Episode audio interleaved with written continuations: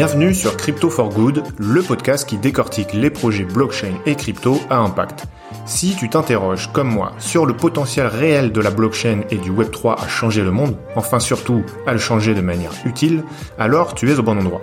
Je suis Antoine Taureau et chaque semaine je reçois à mon micro des entrepreneurs, des C-levels, des représentants d'ONG qui viennent nous parler d'un projet innovant s'appuyant sur la blockchain pour délivrer un impact social ou environnemental positif. Bonne écoute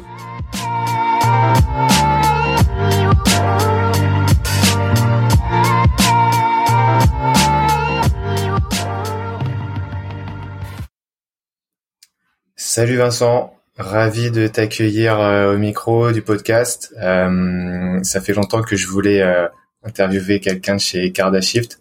tu vas pouvoir nous parler de ton parcours en plus, mais c'est vrai que Cardashift, euh, étant donné la mission que vous êtes donnée euh, et étant donné la ligne éditoriale de, Crypto for Good, euh, ça fait, je pense, plus que sens de discuter ensemble. On bien vu en tout cas. Carrément. Merci Antoine, salut. enchanté, ravi, ravi d'être ici. En plus, c'est d'autant plus ravi après après avoir vu certains projets qu'on a pu accompagner sur les derniers mois passer avec brio sur le podcast. Donc, je pense que c'est cool. On va pouvoir tirer pas mal de liens par rapport à ce que nous on fait avec eux, euh, donc notamment Pixel Revolt. Effectivement. Euh, enchanté. Ouais, carrément. C'est vrai qu'on va pouvoir discuter euh, plus sous l'angle Cardashift euh, et voir quel est votre rôle exactement là-dedans et, creuser tout ça ensemble. mais avant de ça, avant de creuser sur Cardashift, je te propose de te présenter et que tu nous racontes aussi bah, tes autres expériences dans le Web 3. Ouais, carrément. Euh, bah écoute, moi c'est euh, c'est assez simple. Je, suis rentré dans le Web 3, bon, comme beaucoup par une porte euh, spéculative euh, initialement, mais en courant 2016, fin 2016, et assez vite je me suis tourné vers vers le principe des smart contracts en fait, et c'est ça qui m'avait vraiment fait, fait avancer dans ma réflexion, et j'ai voulu d'emblée commencer à travailler pour pour des entreprises plutôt pour des corpos dans la logique de dire est-ce qu'on peut aller travailler sur des enjeux de chaîne d'approvisionnement et de, de, de, de comment est-ce qu'on pouvait fluidifier le commerce mondial, euh, notamment à l'endroit de l'environnement, euh, via l'utilisation des technologies blockchain, les smart contracts et tout ce qui s'ensuit. C'était beaucoup trop tôt. J'ai fait ça pendant deux trois ans, euh, euh, d'abord tout seul, puis de plus en plus en, en mentorant de personnes. Mais donc du coup, j'étais pas, j'étais pas forcément deep dans la, techno Web 3, ce qu'on, enfin, ce qu'on voit aujourd'hui dans l'écosystème Web 3, euh, avec la DeFi et tout ce qui s'ensuit. Moi, j'étais plutôt vraiment sur les cas d'usage entreprise. Et c'est vrai que, bah, au, au, moins, ça a permis d'être de, de, vraiment rencontrer euh, beaucoup de boîtes et de voir à quel point on était loin de pouvoir faire quelque chose avec elle, chose qui est plus moins le cas aujourd'hui évidemment. Euh, et, euh, et, en 2020, j'ai rejoint Smart Chain, euh, qui est une ESN Web 3, donc on a, une cinquantaine de personnes, principalement des développeurs full stack et smart contract. Et l'idée, c'est de pouvoir déployer une, un applicatif de de A à Z avec un client, euh, qui peut être un corpo comme une startup euh, ou autre. Euh, et donc on a, j'ai rejoint au début de l'aventure, on a fait, on a fait le bull run ensemble, bossé sur pas mal de projets, aussi beaucoup de projets corpo. Je fais pas mal de conseils et de formations à ce, à ce moment-là. il y a 18 mois maintenant à peu près, on a lancé, on a lancé l'initiative Cardashift en se disant, bah, la techno est dingue. Il y a plein de propriétés qui, qui semble être pertinente quand lorsqu'il s'agit de, de combattre, euh, ou en tout cas de répondre à des challenges que rencontrent nos sociétés et euh, qui plus est euh, notre rapport à l'environnement et au fait que il faut penser à notre planète Terre aussi demain. Et on s'est dit il y a quelque chose à faire. On savait pas trop quoi et on s'est lancé il y a 18 mois dans cette aventure-là et depuis moi j'y suis quasiment complètement dédié. à peu de choses près. Ça m'arrive encore de de, parler à des clients qui sont hors du monde de l'impact, euh, mais c'est relativement rare maintenant. Ok, donc euh, le, le, but de Cardashift, c'est d'aider des projets à impact. Est-ce que tu peux nous en dire un peu plus sur la philosophie euh, lors de la jeunesse du projet? Alors, la philosophie et la jeunesse du projet, c'est assez rigolo. C'est finalement, on, on, avait vraiment conscience profondément, en tout cas des convictions très profondes, qu'il y avait quelque chose à faire. Le, le principe du, de, la blockchain et smart contract et le fait de pouvoir créer des actifs numériques, euh, ça a plein de pouvoirs, hein, plein de vertus, euh, et de l'autre côté toutes ces notions qui commencent à émerger euh, il y a deux ans déjà autour de la gouvernance des DAO et de dire comment est-ce qu'on peut euh, avoir une somme d'humains qui arrivent à se gouverner et à prendre des décisions tous ensemble sans se retrouver sous une forme pyramidale d'entreprise, d'organisation ou autre. on disait que vraiment le à, à ces, ces intersections-là, il y avait forcément quelque chose d'assez incroyable à faire pour le climat et pour nos sociétés. Pour autant, on n'était pas forcément très certain de ce qu'il y avait. On voyait déjà arriver les premiers euh, les premières esquisses de marché carbone euh, euh, sur la blockchain avec avec un peu d'effroi parce qu'on trouvait que d'ailleurs c'était pas très quali, ça allait même sûrement à, à, à l'opposé de ce qui devrait être fait pour en, prenant en considération nos, enjeux climatiques. Quand bien même, euh, on, on s'est dit qu'il y avait quelque chose à aller creuser, donc on a on a lancé une ICO, on a levé des fonds, on a lancé un, un premier batch de projets. Donc là, on a eu plus de 150 appels à enfin candidatures deux sociétés qui sont euh, dans le let's say Web 2, euh, qui sont dans le Web 2 et qui euh, aimeraient utiliser les leviers du Web 3 pour lever des fonds. Principalement, c'était à cette époque-là, c'était vraiment lever des fonds, utiliser le Web 3 pour lever des fonds pour déployer son activité qui est qui est déjà existante et, et, et c'était assez intéressant parce que du coup, on est descendu à 10 projets qu'on a fait sélectionner derrière deux par, la, par notre communauté de détenteurs de tokens. Et, euh, et c'est ça qui nous a permis vraiment de bien nous orienter et de se dire, OK, où est-ce qu'il y avait vraiment des choses à faire déjà à court terme et où il y avait vraiment des marchés à craquer et, et qu'il y avait un intérêt d'utiliser la techno pour démultiplier l'impact positif qui était généré par, par ces sociétés. Euh, et c'est ce qui nous a amené aujourd'hui vraiment sur la voie de, ce qu'on appelle nous euh, en interne en tout cas notre produit économie circulaire mais qui est vraiment le euh, financement par les citoyens des nouvelles chaînes de valeur et des nouveaux modes de consommation.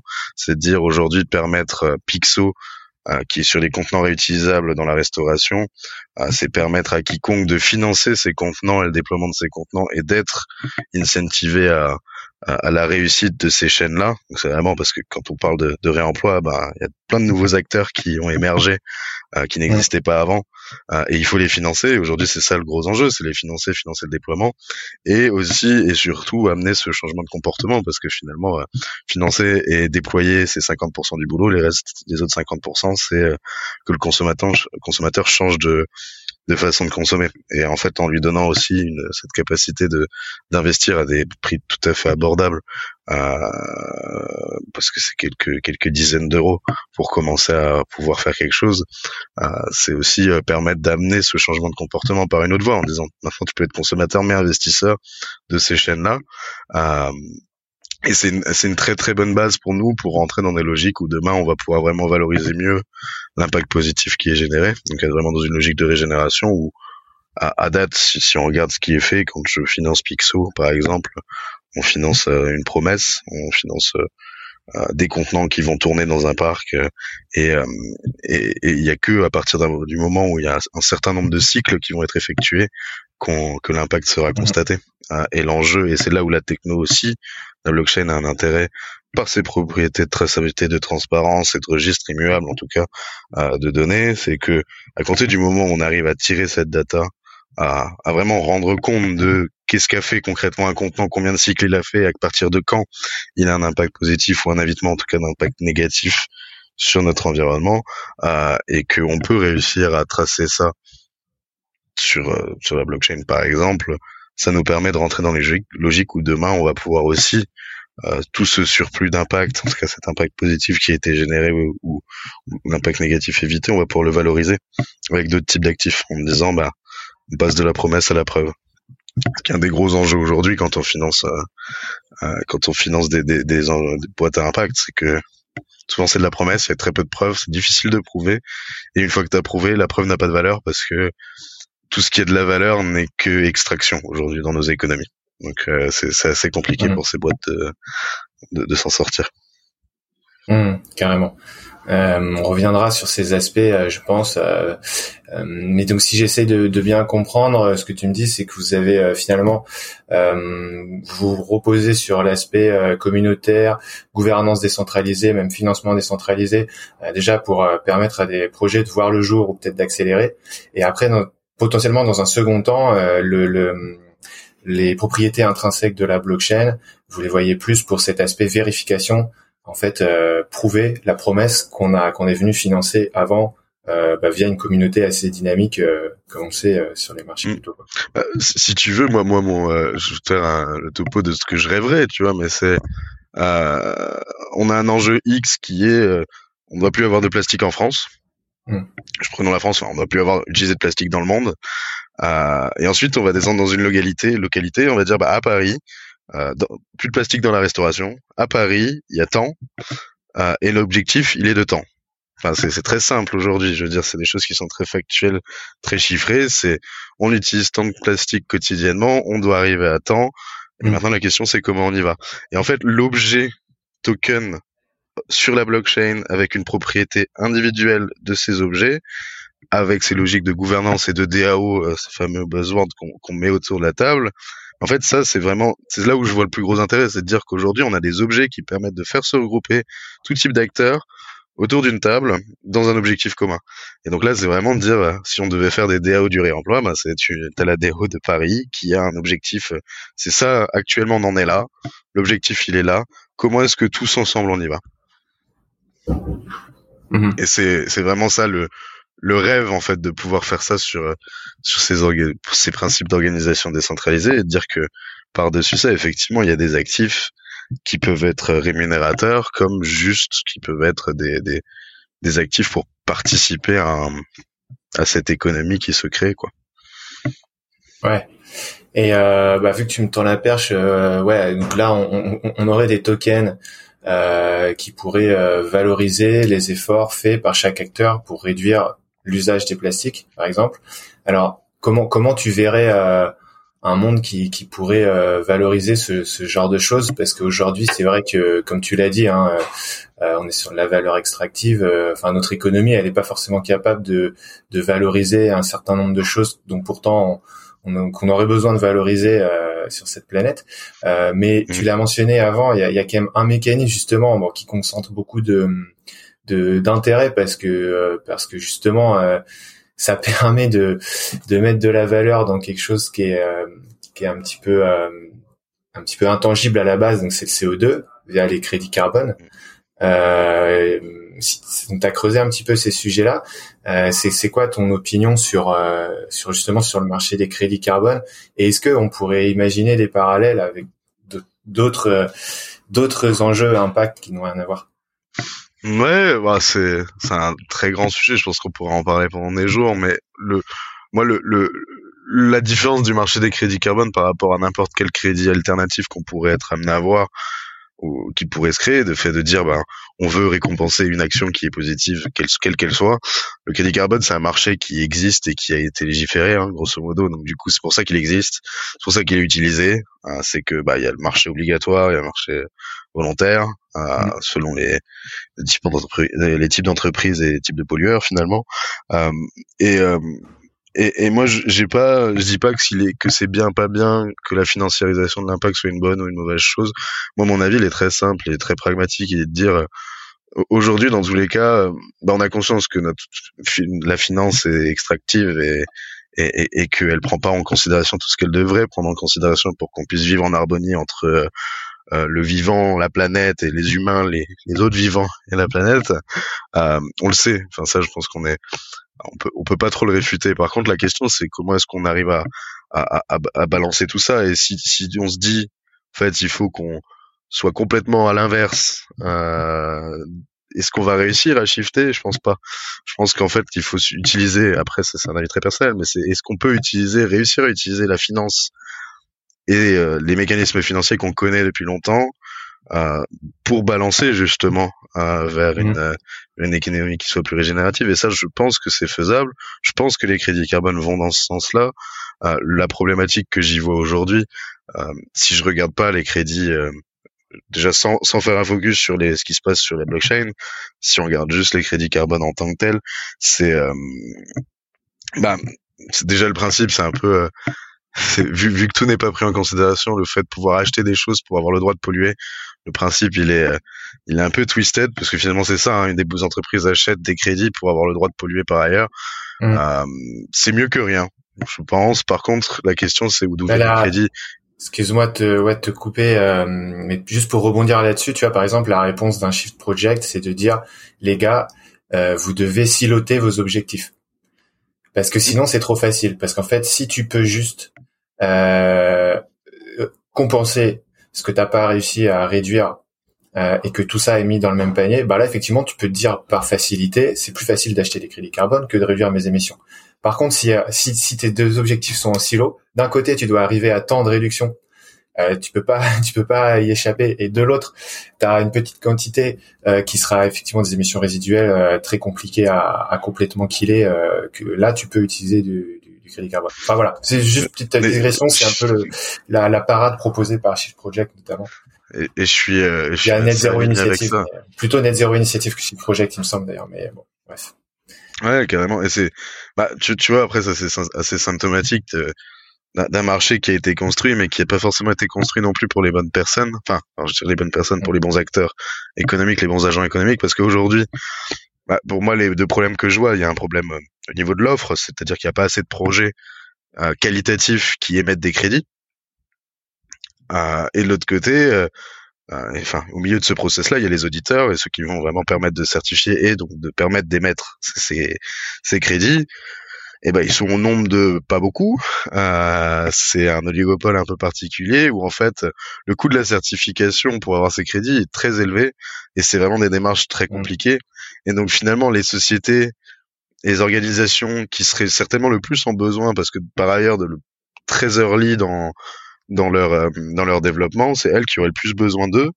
Mais aujourd'hui, elles n'ont pas la possibilité d'eux parce que c'est beaucoup trop complexe mmh. et coûteux pour eux. Euh, et en fait, c'est ça où tu te dis, bah, il y a, y a, quand même un problème parce que ça, ça devrait servir à ces boîtes-là. Aujourd'hui, pourquoi ça ne leur sert pas? Euh, et, euh, et, un peu, donc moi, honnêtement, c'était un peu mon espoir avec quand j'ai commencé à voir euh, des projets carbone arriver sur, la blockchain, je me suis dit, ah, ils vont essayer de résoudre ces problèmes-là. Et, en fait, pas du tout. Aujourd'hui, je suis assez décontenancé de ce que je vois à, titre personnel. Je trouve qu'il y a des initiatives techniquement, c'est très intéressant. On va dans des endroits intéressants, je pense, ouais, sur de la tech, sur des sur des petites choses, mais le fond du problème, on n'y touche pas. C'est, euh, euh, ça veut pas dire que les projets qui y sont dessus sont qualitatifs. Euh, souvent, d'ailleurs, on vient reprendre des des crédits qui sont très vieux euh, euh, et qui sont pas forcément très transparents en termes de qu'est-ce qui, c'est quoi les sous-jacents derrière et, tout ce qui mmh, s'ensuit. Mmh. Euh, et et à côté de ça, moi, ce que je voyais beaucoup dans la blockchain, c'est comment est-ce qu'on pouvait distribuer le processus de certification en disant bah vraiment le rendre plus accessible euh, avec un réseau de personnes qui sont agrégées plutôt que des entreprises euh, trois oligopoles enfin trois grosses boîtes mmh. qui gèrent ces, ces trucs là là je pense qu'il y a un vrai truc à jouer qui peut être fou. Euh, mais aujourd'hui je vois rien qui va vraiment dans ce sens là je vois quelques trucs sur les MRV, donc la capacité à mesurer euh, et vérifier les, les, les datas. Euh, il y a des choses qui commencent à sortir tout doucement et qui sont vraiment plutôt quali. Euh, mais ouais, aujourd'hui on voit beaucoup, euh, on voit beaucoup des marketplaces pour des crédits qui sont douteux, euh, à mon sens. Je dis pas que ça va pas dans le bon sens, mais mais je pense qu'on peut faire beaucoup mieux avec la tech et on peut vraiment faire des choses très très profondes qui permettront de changer drastiquement la manière dont on a d'appréhender le marché carbone et donc par extension tous les autres marchés d'impact qui vont se créer ou qui se sont déjà créés autour de la biodiversité, autour d'enjeux sociétaux, euh, parce que je pense qu'à un moment donné, on peut pas juste avoir un prisme carbone si on veut, euh, si on veut arriver, arriver à une transition. Ouais. Et donc pour toi, ça doit forcément passer par une DAO, par exemple?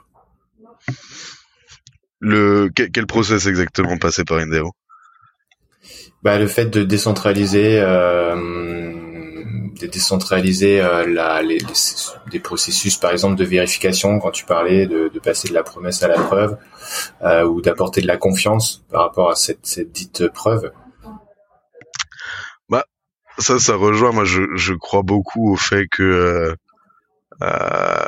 qu'avec la technologie, aujourd'hui, on a en capacité de créer les plus grands syndicats euh, euh, ou, ou associations professionnelles qu'on ait jamais connues vraiment où on est capable de faire se rejoindre tous les comptables euh, au même endroit, enfin dans la même organisation.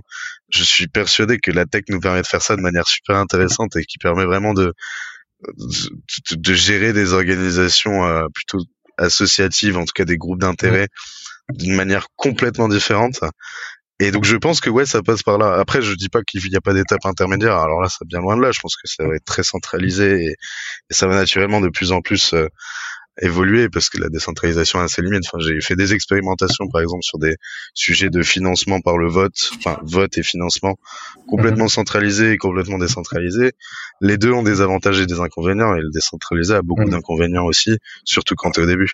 Euh, et, euh, et c'est vrai que non, j'y crois beaucoup. Euh, après, euh, je pense que c'est peut-être un peu le côté rêveur aussi, mais euh, il faut au moins ça pour pour se dire qu'on va pouvoir faire bouger un peu les lignes. Ok. Et pour, pour, pour faire le lien, revenir un petit peu sur sur Cardashift, donc effectivement j'ai reçu, euh, j'ai eu le plaisir de recevoir euh, Benjamin de Pixo et Alexis de de Revolt que vous avez soutenu mhm. euh, avec avec Cardashift. Et effectivement, donc là on est sur des startups qui ont, alors on n'a pas parlé de ces sujets-là, mais a priori, vu que ce sont des startups euh, qui ont fait rentrer à leur capital euh, des investisseurs euh, dans un marché classique euh, avant avant de mettre un pied dans la crypto, bon, on est sur un mode de gouvernance centralisé, pyramidal classique. Et, et, et, et, comment comment ça se passe la cohabitation avec finalement une sorte de d'antenne DAO qui, qui vient se greffer à ça? Ah, c'est une super question. Aujourd'hui, je pense que c'est pas un, c'est pas un enjeu à court terme. Euh, mais ça peut le devenir si euh, la propension citoyenne euh, DAO devient très très forte. Là aujourd'hui, pardon, si tu en prends Revolt, c'est une, on a 100, 150 personnes qui sont dans la DAO. Finalement, c'est une petite DAO aujourd'hui qui ont des NFT Revolt. Ils n'ont pas de pouvoir décisionnel sur les activités même le cœur business de la boîte. Ils ont un pouvoir décisionnel sur une trésorerie qui a été allouée à, au fait à un processus très, un métier très particulier qui est je source, je rachète, je répare et je revends des véhicules électriques. Euh, et pour Pixo, c'est euh, autour des contenants. Et en fait, euh, en fait, le fait de s'arrêter vraiment à un métier, à un processus qui a, qui génère de la valeur, ça permet vraiment de, aujourd'hui en tout cas, d'isoler les activités. Et évidemment, Revolt ou Pixo restent des entreprises qui sont euh, centralisées avec euh, des enjeux business très monde réel et c'est sûrement mieux comme ça à court terme. L'idée, c'est plutôt de dire comment est-ce qu'au fur et à mesure, euh, on peut réussir à, à, à déployer l'appareil de production ou l'appareil de création de valeur de Pixo ou de Revolt de plus en plus via par l'intermédiaire de, de financement extérieur sur avec des citoyens et, et d'autres euh, pour leur permettre de scaler plus. Mais en fait, je suis persuadé que à court terme, moyen terme, voire même assez long terme, il y aura toujours un organe ultra centralisé que sera la core team Pixo ou la core team Revolt. Peut-être que ça évoluera dans le temps, mais aujourd'hui la cohabitation n'est pas compliquée. Euh, je pense qu'elle pourra le devenir euh, à un moment ou à un autre, mais euh, je suis assez confiant. Pourquoi? Parce que fait l'intérêt des investisseurs, si tu regardes, si je me place vraiment moi de côté euh, investisseur tradi, mon intérêt il est que euh, ces deux boîtes-là, vu les marchés sur lesquels elles se, positionnent, le monde de l'électrique et le monde de, du réemploi euh, et, les contenants euh, dans la restauration, c'est des marchés où c'est, je dis pas que c'est des winner takes all, mais mais c'est vraiment des marchés où il, tu, tu vas prendre beaucoup de parts de marché si tu veux être gros. Euh, et il y en aura pas, il y aura pas 75 000 concurrents non plus euh, à terme. Euh, mmh. Et donc du coup, les, les, les, investisseurs, ils ont envie de se déployer le plus vite, le plus fort. ils vont nous retrouver l'argent à un moment, évidemment. Mais leur plus gros intérêt, c'est l'acquisition de nouveaux clients et de nouveaux consommateurs, clients de clients. Et c'est euh, donc du coup, je pense que c'est dans leur intérêt de faire venir ces lobbies, enfin ces petits, ces, ces, petites communautés. mais la friction peut venir au moment où bah, le gâteau sera un peu gros et il faudra se partager le gâteau et bah forcément il, il y aura potentiellement des des problématiques à cet endroit-là, mais je je reste confiant quand même et, je pense qu'il y a des parades à ça. Euh, après, c'est vrai que ça pose une question beaucoup plus large de euh, comment demain doit se construire une organisation euh, lorsqu'elle a besoin de lever des fonds. Euh, c'est par quelles étapes, quelles implications entre des investisseurs plus euh, euh, plus traditionnels, plus gros, euh, et des investisseurs individuels, sachant que je suis à peu près persuadé que les deux doivent coexister pour des produits euh, demain. Donc ouais, mais c'est intéressant. Après, mhm. pour le moment, ça va. ok, carrément. Ok.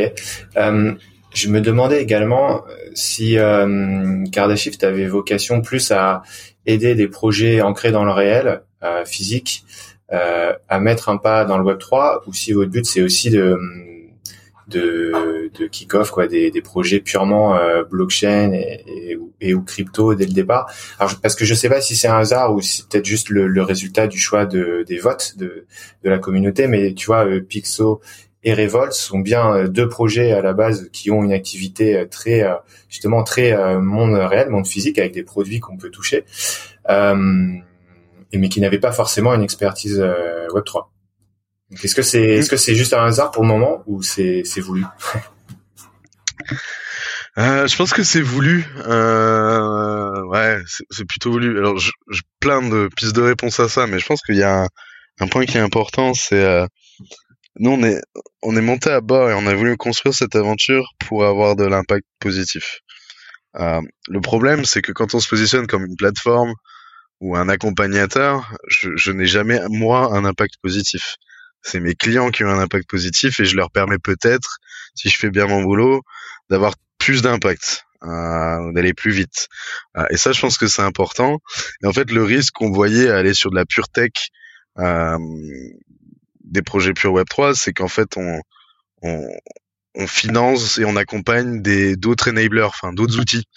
Ce que je trouve très très bien. Mais en fait, pour commencer, on avait besoin plutôt de montrer le concret et de dire, bah regardez, on peut vraiment vous, société, organisation qui souhaitait, qui avait une mission euh, autour des enjeux de sociétaux, environnementaux, vous pouvez aller plus loin en utilisant cette technologie euh, et on va le prouver. Euh, et, euh, et, donc du coup, dans ce sens-là, c'était intéressant nous pour euh, défendre notre euh, notre promesse. après, il y a je dis pas que peu de projets, enfin, j'ai peu d'applicatifs du Web 3 qui qui sont, s'ils sont purs digitaux, sont vraiment euh, sont vraiment à, à, à, vertu ultra positive pour la société et l'environnement. J'en ai peu. Je pense qu'il y a toujours un lien vers le physique ou très souvent. Euh, par contre, et ça c'est vrai, on est en train du coup de de rentrer dans une logique. Et, euh, et c'était voulu, mais on, on a un, tout, tout, un pan avec des, nos projets euh, qui sont des projets très monde réel, et on a tout un pan qui est plutôt un pan euh, products and infrastructures, euh, donc tout ce qui est autour du produit, des infrastructures qui sont soit des produits que nous on veut lancer, donc par exemple le produit économie circulaire, euh, grosso modo demain Pixo peut lancer une collection de NFT, une trésorerie et un dashboard à la volée tout seul sans nous. Donc l'objectif c'est qu'ils puissent créer autant de sales qu'ils veulent de ventes qu'ils veulent pour euh, pour leurs besoins en financement. Euh, et en face de ça, ce qui est important, c'était vraiment le la, la partie bah, quels sont les produits et services, enfin surtout produits et infra qu'on veut mettre à disposition. Exemple bête, on a par exemple, on va avoir besoin demain sur de la preuve d'impact d'avoir euh, des, des, tout ce qui se passe autour des oracles euh, centralisés, décentralisés. C'est de la tech assez deep dont on a besoin. Kardashian n'a pas vocation à le faire euh, directement, ou certainement pas. On, aura, on n'a pas envie de monter une équipe de 500 000 personnes pour pouvoir créer plein d'outils. On a plutôt envie de promouvoir euh, euh, l'engagement communautaire et, et, et, on a par exemple fait un, un fonds de subvention sur Catalyst, qui est le fonds de Cardano, et, et on finance aujourd'hui trois outils euh, qui demain pourrait s'intégrer dans la suite de solutions que Kardashian propose euh, sur des enjeux de mesure euh, d'impact et ou sur des enjeux de, de, de mise en relation de professionnels passionnés de social scoring euh, autour des enjeux d'impact. Donc voilà, tu vois, on, fait plein de choses de ce côté-là. Euh, Aujourd'hui, c'est beaucoup plus exploratoire. On a nous envie de se concentrer sur vraiment des produits-services très précis. Par contre, derrière, on a conscience qu'il y a plein de, il y a plein de, de tech dont on va avoir besoin demain. Euh, et ces technologies-là, c'est pas nous qui les développerons, c'est plutôt bah, tous ceux qui le font déjà à merveille. Donc voilà. Ok. Mais si t'as, typiquement, bah, je, suis curieux, c'est euh, qu'est-ce que tu nous verrais? Est-ce que tu as un projet que tu nous aurais vu accompagner qui serait beaucoup plus euh, Web 3 based, très très digital T'en as en tête? Tu verrais du, du j'ai vu quelques projets gaming, je dois dire, qui, où j'aurais pu euh, aimer les accompagner parce que je pense que c'est un très bon moyen d'accompagner le changement de comportement. Mais bon, je sais pas, toi, t'as des idées? Ah, moi, j'ai pas d'avis particulier. Après, tu vois, avec ce podcast, j'ai j'ai pu discuter avec ouais quelques entrepreneurs purement Web 3, mais pour le coup, enfin ils s'en sortent bien sans nécessairement votre accompagnement, je pense. Donc oui, c'est c'est peut-être ça fait peut-être plus sens d'aller ouais, ça fait peut-être plus sens d'aller accompagner des entreprises qui ont, euh, qui ont une démarche entrepreneuriale classique, euh, mm. mais, qui savent pas trop euh, comment entrer dans cet écosystème et quelles sont les règles à suivre, euh, que des gens qui sont déjà euh, déjà full Web 3, ouais. Mm. Bah, c'est, c'est, en fait, voilà, il y a des très beaux projets de, de toutes parts. Hein, c'est pas. Ouais, c'est clair, c'est clair. Bah, ça dépend, mais c'est, c'est, je suis assez d'accord avec toi. Et nous, on accompagne aussi. Après, c'est plus, euh, plus de manière informelle. On, on, échange avec énormément de projets euh, Web 3, Impact, Climat, Société, avec qui on est, on donne du temps. On donne du temps sur des petits sujets sur lesquels on est plus à l'aise. Et, et aujourd'hui, on a eu la chance de, de, pouvoir faire un an où on a fait que de l'exploration. Enfin, on a rencontré plein de projets, plein d'industries différentes à tous les niveaux en France, à l'étranger. Euh, et donc du coup, ça fait qu'aujourd'hui, on a euh, en, en, dehors de, de Revolt Pixo, on a euh, une petite dizaine de projets qui sont en train de de, de, de, de, se passer dans le fond et qui vont bientôt être publics pour certains, ou en tout cas bientôt on arrivera à des stades où on pourra prendre des décisions de si oui ou non on, y, on avance sur les sujets. Ok, très bien. Euh, ça marche. Hum, donc tu, tu l'as un petit peu mentionné, mais si on essaie de regarder euh, sous la carrosserie de, de Cardashift, si je comprends bien, là, ce que vous êtes en train de créer, c'est une boîte à outils euh, pour aller euh, euh, créer une DAO facilement, se financer avec des mécanismes Web 3, c'est des choses comme ça. Est-ce qu'on peut revenir un petit peu plus euh, sur sur cette boîte à outils? Pour bien comprendre ce que vous proposez. Ouais, euh, carrément. Le la boîte à outils, euh, je pense que c'est le bon terme. Après, c'est parfois c'est pas très sexy, pas très vendeur, mm. euh, mais euh, mais mais ça n'en est pas moins une boîte à outils. Je pense que le, la, la, structure de base qu'il faut se dire, c'est reprenons le modèle des projets qu'on accompagne aujourd'hui. Euh, donc Pixo Revolt, euh, principalement, c'est un modèle relativement simple où on dit euh, on va faire, euh, on va mettre sur le marché une collection de NFT. Chaque NFT va donner une part de, d'une trésorerie qui est sur la blockchain, qui est un smart contract sur la blockchain. Et ça s'arrête à peu près là derrière un dashboard et tu peux suivre euh, l'état de ton investissement et tous les X temps en fonction des, des cas d'usage, tu vas recevoir ton argent euh, euh, directement sur la trésorerie on-chain. Donc ça, c'est vraiment euh, le principe très simple. ouais, excuse-moi déjà pour, pour, pour bien poser les choses, je sais pas si tous les auditeurs seront hyper connaisseurs de, de ces sujets, mais c'est vrai que pour certains, on associe encore NFT uniquement à des, des, des objets artistiques euh, mais en fait, avec un NFT, on peut faire en soi plein de choses. donc là, on est sur un NFT financier, donc qui va représenter, euh, ouais, comme tu l'as dit, de la trésorerie. Et donc, tu peux y associer euh, des, sortes de droits de dividendes ou des choses comme ça.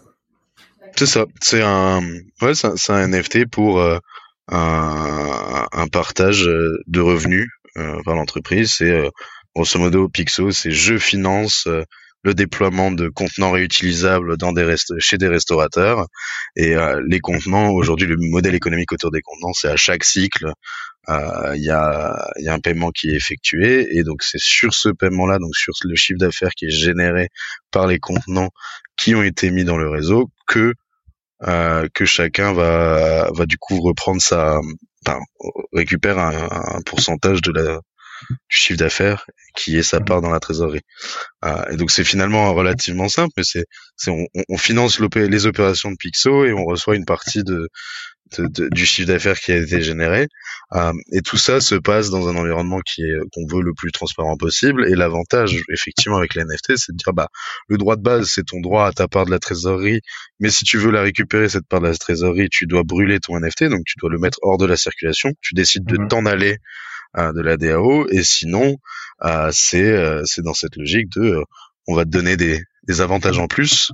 les avantages en plus, c'est la possibilité de réinvestir plus tard, la possibilité de, de, de, de, prendre des décisions sur à quoi sert l'argent, la possibilité derrière de potentiellement, et ça c'est une partie de l'intégration qu'on va très vite travailler, qui est sur l'application Pixo, si tu as si tu montres que tu as un NFT, tu as accès à un programme de fidélité chez certains restaurateurs. Enfin, ça permet aussi de créer ce lien-là euh, avec l'objet NFT qui est extrêmement intéressant, c'est de dire bah, je deviens vraiment investisseur, j'ai le NFT, mais à côté de ça, on va pouvoir m'engager euh, et Pixo va pouvoir m'engager quotidiennement auprès des restaurateurs. Euh, et, euh, et, là, il y a vraiment des choses super intéressantes à faire. Nous, Carda Shift, on se concentre vraiment aujourd'hui euh, principalement sur cette capacité à avoir un marché primaire, donc dire permettre à une, à une entreprise de générer sa collection de NFT, euh, et que dans le même temps, quand elle génère sa collection de NFT, elle puisse euh, euh, paramétrer sa trésorerie, qui est donc un smart contract, et créer son dashboard. Donc le dashboard, on va pouvoir suivre les performances et mettre des informations sur les contenants ou quoi que ce soit selon les entreprises. Tout, tout ce process-là, c'est le plus important pour nous parce qu'aujourd'hui, d'ici la fin du deuxième trimestre, on donnera la capacité à n'importe lequel de nos clients euh, qui a déjà lancé une fois avec nous, de le faire à la volée comme ils le veulent, sans qu'on n'intervienne plus. Ils ont les mains sur une interface admin et le font direct eux-mêmes. Euh, ils pourront lancer euh, des levées de fonds à la volée en fonction de leurs besoins de financement. et nous, c'est vraiment le, le cœur du réacteur pour nous. Après, effectivement, on va venir y ajouter plein d'idées d'utilité qu'on pourrait imaginer, mais j'ai envie de dire, c'est pas le à date, c'est vraiment de des gris-gris en plus, j'ai envie de dire, euh, parce que la vraie valeur, elle est vraiment déjà sur ce process de base de trésorerie euh, et la capacité à vraiment euh, industrialiser ça pour qu'un maximum de sociétés de l'économie circulaire puissent passer par nous pour financer leurs besoins de dépenses d'investissement et tout en construisant une, une base citoyenne engagée. Et, et, ça, ça peut avoir beaucoup de valeur, en tout cas, en tout cas, c'est un parti pris qu'on a et je pense qu'on a on a le bon discours en tout cas parce que beaucoup de sociétés de l'économie circulaire qui sont dans l'économie circulaire sont très intéressées par ce qu'on fait parce qu'elles ont à la fois des besoins en financement et des besoins d'engager euh, leur base euh, euh, leur base d'utilisateurs ou de bénéficiaires et, et aujourd'hui elles ont du mal à le faire. On a mmh. des outils qui permettent de faciliter ça. Ok.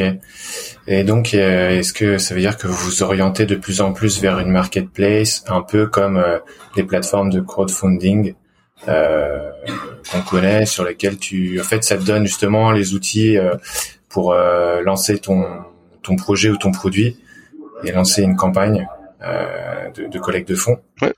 Ouais, je, je pense qu'on on tourne vers ça en disant que la step qui suit, euh, et c'est du crowdfunding, donc c'est financement participatif. Et donc euh, il y a le mot participer qui est qui est assez important. Participer, c'est pas uniquement donner son argent. Participer, c'est pouvoir s'engager, pouvoir faire des choses.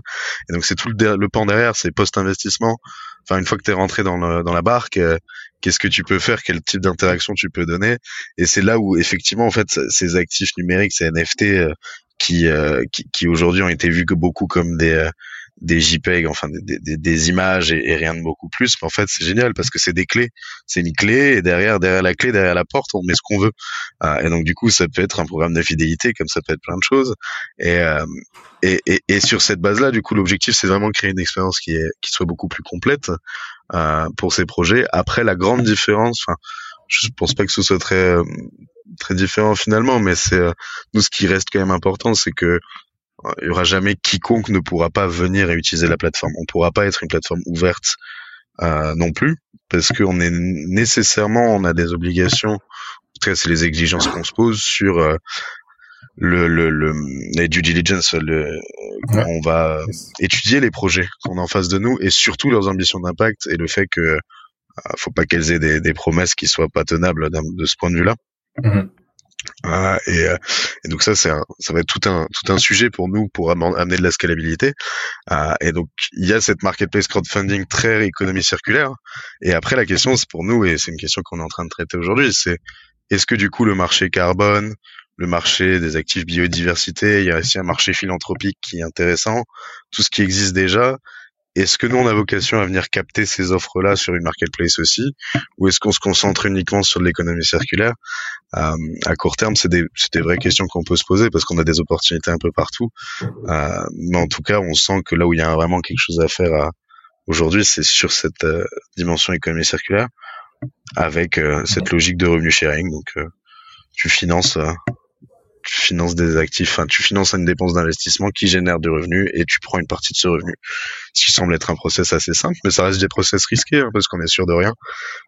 S'il n'y a pas de CA qui est généré, c'est mm. compliqué. Et c'est pour ça que la sélection est importante parce que euh, je, regardais quelques plateformes, mais on a discuté avec pas mal de plateformes qui leur problématique elle est relativement simple, c'est qu'eux prennent des boîtes beaucoup plus beaucoup trop jeunes ou beaucoup très jeunes en tout cas, et donc du coup faire euh, lever sans dilution et dire aux gens t'inquiète t'auras une une partie de mon chiffre d'affaires, mais le chiffre d'affaires il y en a pas avant deux ans, euh, c'est euh, mm. c'est pas forcément le optimal on va dire, euh, et, et, et, alors que tu vois, sur ce qu'on fait avec euh, du Revolt ou du Pixo, on est beaucoup plus sur une sur des revenus directs. Quoi. Enfin, euh, Revolt, c'est six mois. Euh, on aura, on aura, je pense, finalisé la, la, la, première partie de la trésorerie dans, en six mois. Pixo, ça va être pareil, quoi. Ça, ça va être très rapide parce qu'il y a déjà de l'activité. Mhm. Je pense que c'est là où il y a des, mhm. des choses où il faut faire un peu attention parce que parce qu'en plus, quand on parle à une communauté un peu plus Web 3, je pense que l'enjeu du timing est assez important. Euh, on est plus sur des gens qui ont envie de gagner de l'argent rapidement, euh, ou en tout cas d'avoir des résultats rapidement. Et c'est vrai qu'attendre deux ans sans qu'il se passe rien, euh, avec un token sur ton wallet, bon, c'est peut-être pas le, peut pas le plus optimal. ouais, pour l'écosystème crypto enthousiaste, ce serait pas le plus attractif. Euh, ce qui est marrant parce que pourtant, quand tu investis dans une boîte, dans une startup, eh ben, tu en vois pas la couleur euh, avant des années. c'est pas du tout liquide, au contraire. Et là, c'est du, plutôt du, du, long terme, euh, avec toujours une grosse part de risque, mais, euh, mais long terme. Ouais. Mm. Ok, euh, ça marche. Et, et d'ailleurs, pourquoi utiliser un NFT et pas un token fongible? Pour euh, ce système-là. Enfin, pour Pixo, je, on, on, comprend bien pourquoi ça doit être un NFT parce que, enfin, si on parle bien de la même chose, si j'ai bien compris, mais euh, j'ai compris qu'avec Pixo, hein, on, pourrait acheter via le NFT euh, une, un lot de contenants. Et donc chaque lot est unique. Hein, ils vont pas se retrouver euh, dans les mêmes restaurants. Il y en a potentiellement qui vont qui vont être abîmés autres. Donc il faut bien que ce soit qu'on les distingue de avec un identifiant unique. Mhm. Mais euh, mais pour d'autres cas de figure où en fait tout le monde a juste euh, la même part de trésorerie, euh, euh est-ce qu'il y a un avantage à faire ça en NFT ou C'est euh, l'objet NFT est plus beau, si tu veux mon humble avis. okay.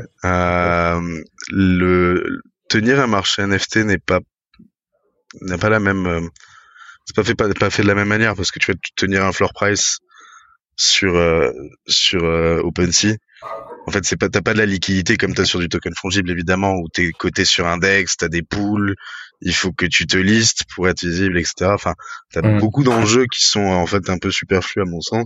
L'avantage des NFT, c'est que euh, euh, moi je le vois vraiment comme ça. C'est je dis euh, j'ai une collection, j'ai 500 NFT, ça veut dire que j'ai 500 droits à attribuer.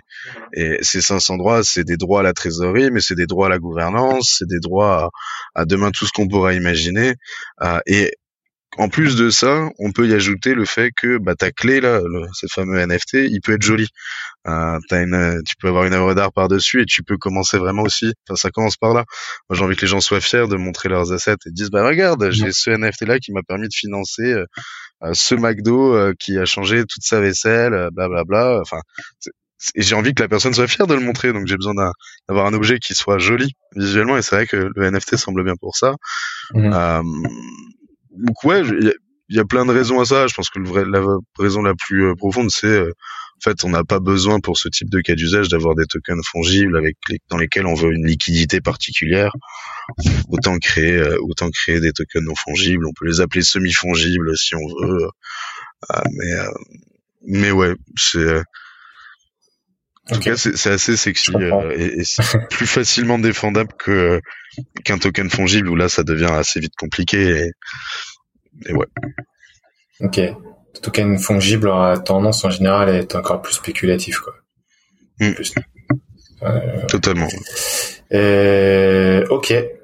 Eh ben, écoute, top. Hum, est-ce que j'ai encore des questions pour toi? Ouais, peut-être la dimension euh, euh, expansion de Cardashift. En fait, j'ai deux dimensions en tête. J'ai le côté international. Euh, enfin, est-ce que vous avez vocation euh, Enfin, je crois que vous avez vocation à être international. Comment vous voyez les choses là-dessus euh, Est-ce que vous avez une communauté plus importante en France aujourd'hui ou pas? Et l'autre euh, l'autre dimension, c'est la dimension euh, blockchain. Est-ce que euh, vous avez vocation à aller sur d'autres blockchains? Voilà. Ah, c'est de, de, belles questions. Euh, bah, je, je, pense par par essence qu'un projet Web 3 est, est, est international à, à, compter du moment où un actif est sur le marché. Donc ça veut dire qu'il peut être accessible par par quiconque où qu'il soit. Euh, donc à partir de là, j'estime qu'on est internationaux. D'autant plus que les, chaînes sur lesquelles on est aujourd'hui sont plutôt euh, internationales et sont pas trop françaises par ailleurs. Après, c'est euh, très pragmatique. Aujourd'hui, on a une communauté effectivement.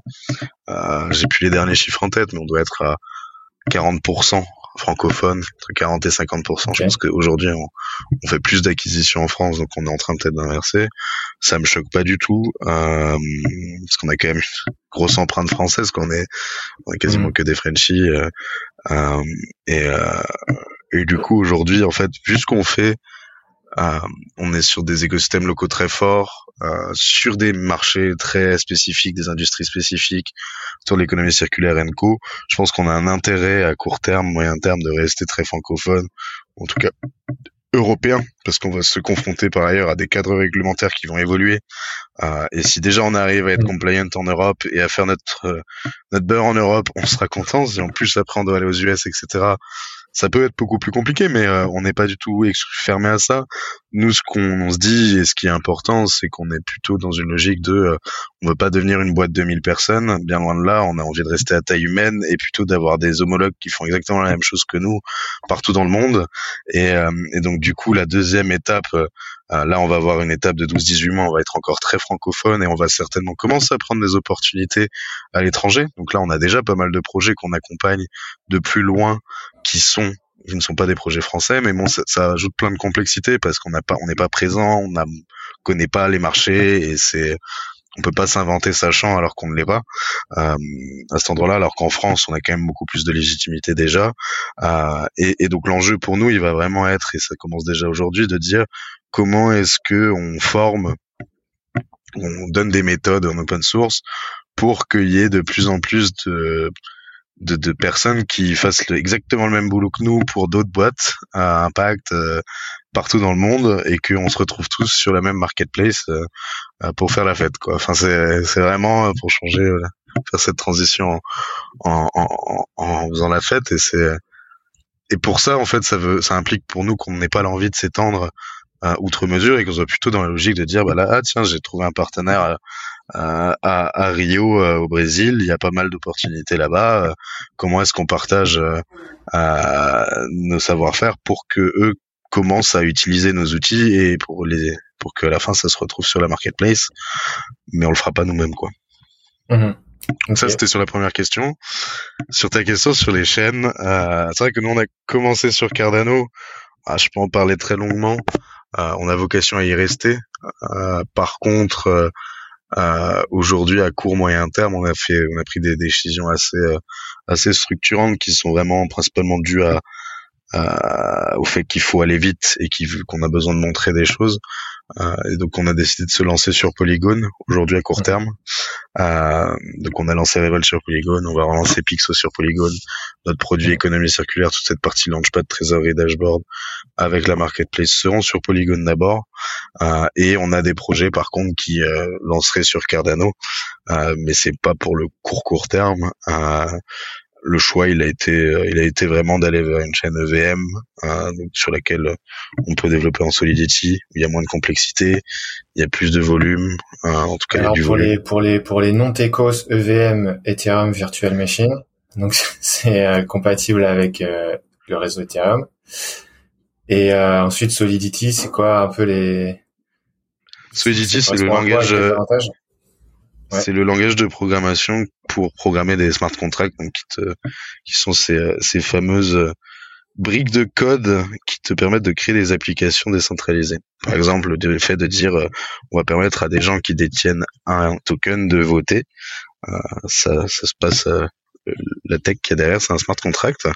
Et il y a plein de sur toutes les chaînes, toutes les blockchains, il y a des possibilités d'écrire des smart contracts et ça dépend du coup des langages de programmation qui vont ajouter plus ou moins de complexité. Et Solidity est le plus connu et partagé aujourd'hui de tous. Mhm. Ok. Ok, ça marche. Et donc, euh, tu, ouais, sur du Polygon, euh, tu vas te retrouver euh, quelque part sur Ethereum, alors que Cardano a vraiment développé sa propre blockchain. Tout à fait, oui. Oui, Cardano, c'est une, c'est un layer en, lui-même. C'est complètement différent. ouais, ouais c'est un layer one en lui-même. L'approche de gestion des transactions est, fondamentalement euh, euh, différente de celle qu'on peut voir sur Ethereum ou n'importe quelle euh, chaîne aujourd'hui. ça se rapproche plus du Bitcoin en termes de gestion de la donnée que que de ce qu'on peut voir sur Ethereum. Ok. Et ça marche. Et donc, tu as, as, aussi une communauté plutôt portée NFT plus importante sur Polygon, non?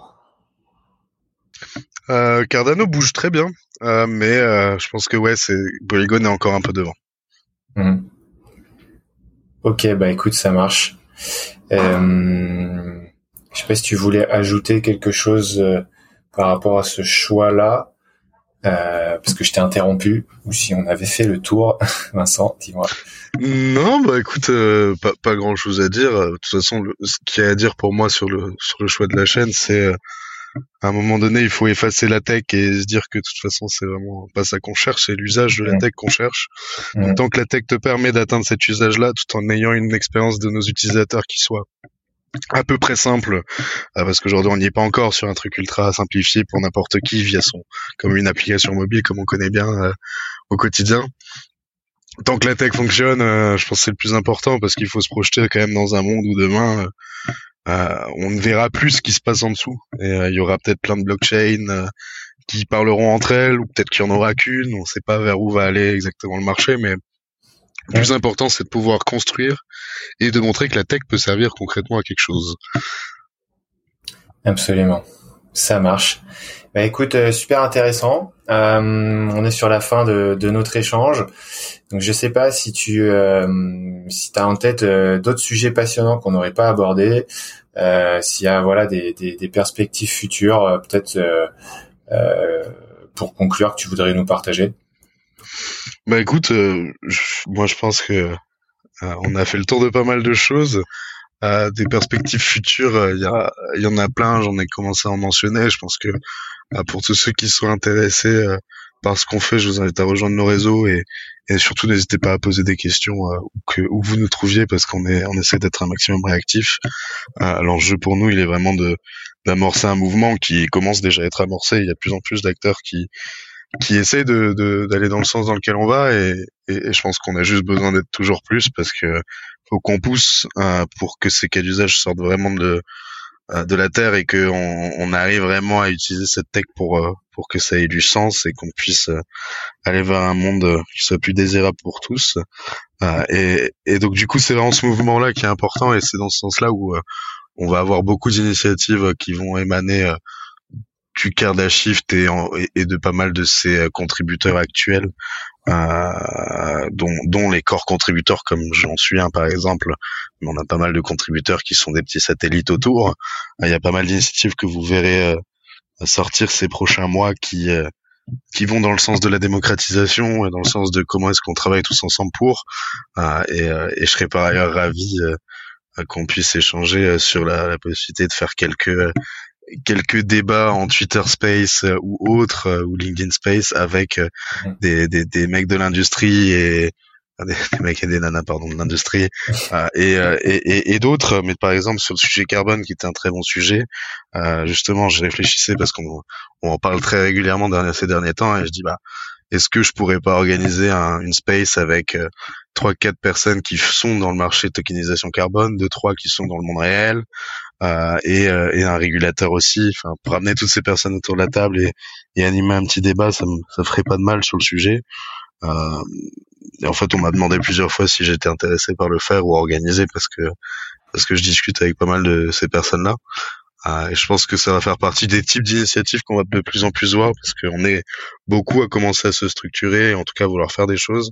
Et je pense par ailleurs, en étant un peu chauvin en disant ça, qu'il faut qu'on le fasse aussi en français, euh, parce que c'est, on a un vrai intérêt aujourd'hui à, à rester dans notre langue aussi euh, pour euh, pour qu'il y ait une adoption déjà en France de ce qu'on fait. Euh, et je prends l'exemple de, de, Time for the Planet sur les sujets d'impact, qui je pense est un bon exemple. Ils l'ont très bien prouvé que en commençant en étant français et en restant français, ça c'est ce qui permet d'arriver à une masse critique de personnes euh, qui n'était pas le qui pas le cas pour la majorité des projets crypto qui commencent et qui veulent d'emblée être internationaux aussi. Euh, Et c'est un peu l'erreur, ou peut-être pas l'erreur, mais c'est le choix qu'on avait pris avec avec Cardashift. Où aujourd'hui, on est en train de se dire, attends, en fait, notre force elle est en France, c'est là où on a le plus de réussite et on a le plus de de, de leviers. Commençons déjà, restons internationaux, mais commençons, mettons plus d'efforts sur la francophonie euh, à court moyen terme pour construire une base solide et construire des, des, des logiques qu'on va pouvoir répéter pour relancer des communautés ailleurs. Euh, mais c'est vrai que là, c'est un peu le shift qui est en train de s'opérer, c'est de se dire, en fait, il faut qu'on soit solide sur nos appuis. Et si déjà on arrive à, à, à financer toutes les infrastructures euh, euh du, euh, de l'économie circulaire en France, on aura déjà assez bien contribué aussi euh, à notre monde. Donc du coup, c'est déjà pas mal et essayons d'aller plutôt mmh. dans ce sens-là. donc voilà, en tout cas, plein de choses, plein de choses de prévues et, et surtout aussi des choses un peu plus enchantrices que ce qu'on peut voir là, dans le sens où euh, il manque euh, bah, sur Pixo Revolt, on n'est pas encore dans les dimensions artistiques et tout ce que peut amener l'art dans, dans, toutes ces euh, dans toutes ces, ces, notions de transition et, vous verrez, je pense, dans les prochains mois qu'on qu'on qu'on les a pas oubliés et qu'on est en train aussi de faire quelque chose qui sont plutôt artistiques, grand public et, euh, et qui devrait vous plaire. Ok, top. Bah, effectivement, j'espère que euh, le, le, vous apporterez votre pierre à l'édifice. c'est déjà le cas au marché français parce qu'il y, y a, déjà pas mal de choses à faire euh, chez nous. Et, euh, mais c'est cool d'être dans un pays où il y a quand même euh, déjà un écosystème euh, dynamique. Euh, yes. Et, et, et, bah écoute, super.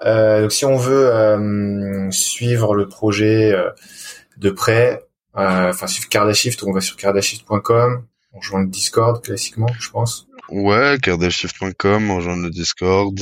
Euh, on a on a pas mal de liens vers euh, vers des la documentation euh, un peu partout, donc c'est c'est déjà très suffisant. Twitter pour pour les personnes les plus Web 3 et LinkedIn pour celles qui celles qui sont plus sur ce réseau-là. On n'est pas encore aujourd'hui sur des réseaux comme Instagram ou TikTok, par contre. Ok.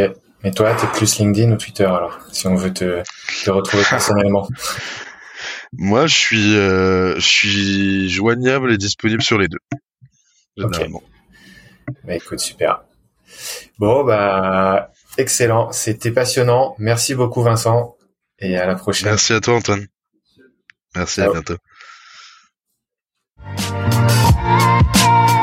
Merci infiniment d'avoir écouté l'épisode jusqu'au bout. Si ce contenu t'a plu, tu peux me soutenir de deux manières. Premièrement, en t'abonnant à l'émission via l'application de podcast que tu utilises.